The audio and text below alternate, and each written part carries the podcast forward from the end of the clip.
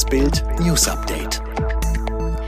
Es ist Sonntag, der 11. Juli und das sind die Bild meldungen Kassenärztechef fordert Urlaub nur noch für Geimpfte. Lukaschenko schleust Flüchtlinge in die EU. Italien und England treffen im EM-Finale aufeinander. Es wird die Frage dieses Sommers. Wann werden Geimpfte endlich alle Freiheiten zurückbekommen und wie lange müssen sie noch Rücksicht nehmen auf diejenigen, die sich einfach nicht impfen lassen wollen? Weil die Impfbereitschaft deutlich nachlässt, ist jetzt dem ersten Kassenfunktionär der Kragen geplatzt.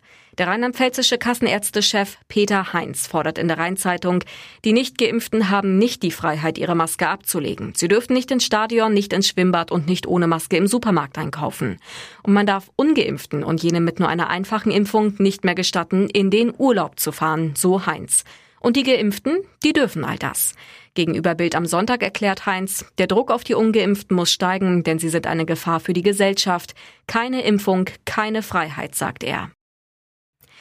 Es ist die Rache des weißrussischen Diktators. Weil Brüssel nach der Entführung der Ryanair-Maschine im Mai harte Sanktionen gegen sein Regime verhängt hat, schleust Alexander Lukaschenko Flüchtlinge aus dem Nahen Osten und Afrika in die EU. Knapp 1500 Flüchtlinge sind seit Inkrafttreten der Sanktionen von Weißrussland nach Litauen gekommen, 852 in den letzten sieben Tagen.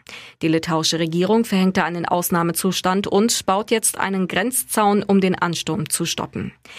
Wir haben Informationen, dass es unter anderem im Irak Firmen gibt, die jetzt Reisen nach Belarus anbieten, sagt der litauische Außenminister Gabrielius Landsbergis zu Bild am Sonntag und spricht von einer staatlichen Schmuggelaktion.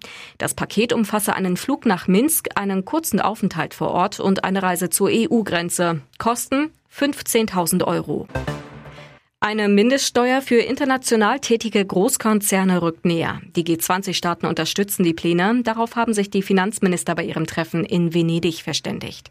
Ziel ist es unter anderem, dass auch digitale Großkonzerne wie Google, Facebook und Co. Steuern zahlen. Bundespräsident Steinmeier hat die verstorbene Esther Bejarano als mutige Persönlichkeit gewürdigt. Bejarano ist gestern im Alter von 96 Jahren gestorben. Sie hatte Auschwitz überlebt und danach bis ins hohe Alter gegen Antisemitismus und Fremdenfeindlichkeit gekämpft. Ganz Spanien gilt ab sofort als Corona-Risikogebiet. Das bedeutet, wer zum Beispiel von Mallorca nach Deutschland zurückkommt, muss nach der Einreise in Quarantäne. Umgehen lässt sich das mit einem negativen Test oder einem Nachweis für Geimpfte und Genesene. Bei der Fußball-Europameisterschaft steht heute Abend das große Finale an. Im Wembley-Stadion in London treffen Italien und England aufeinander. Die Engländer waren noch nie Europameister, die Italiener 1968 zum ersten und bislang letzten Mal. Anstoß ist 21 Uhr. Alle weiteren News und die neuesten Entwicklungen zu den Top-Themen gibt's jetzt und rund um die Uhr online auf Bild.de.